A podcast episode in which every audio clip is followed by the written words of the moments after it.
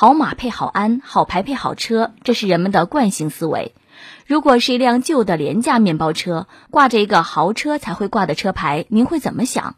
是否会想到车牌是假的，面包车是套牌车？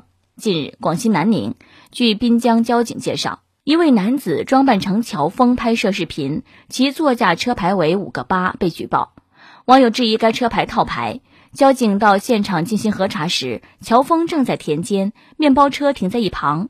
该面包车经过比对驾驶证及车主信息，确认该车未套牌。据了解，车主是一位武侠小说的爱好者，因为特别喜欢金庸笔下的乔峰，所以就模仿起了乔峰，把自己打扮成乔峰的样子。这个时候，农村地里甘蔗已经成熟，车主开着悬挂五个八车牌的面包车来到田间地头砍甘蔗。不料被人注意到了车牌，并被举报。哎，来来来，瞧一瞧，看一看了啊！看看乔帮主驾着八八八八八的车牌在砍甘蔗呢。慕容复承认了吧？是不是你举报的？怎么的？天下第一大帮派丐帮帮主都不配拥有这个号牌了吗？乔峰表示：“我乔某人做事一向光明磊落。”怎么会做出呃套牌这种下等之事呢？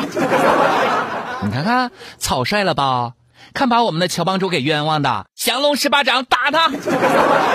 广西人真是太难了，管你什么乔峰、萧峰，在这个季节一样都要滚去砍甘蔗。我就想知道，为什么面包车用八八八八八的车牌就被认为是套牌呢？车牌不都是靠运气摇来的吗？嗯，难道这一类牌子的背后有什么秘密？咋的？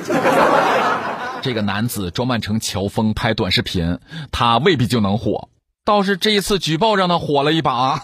虽然是一场误会，这位车主也没有套牌的行为，但是奉劝大家，还是要遵纪守法。网络太发达了，违法就会被处罚。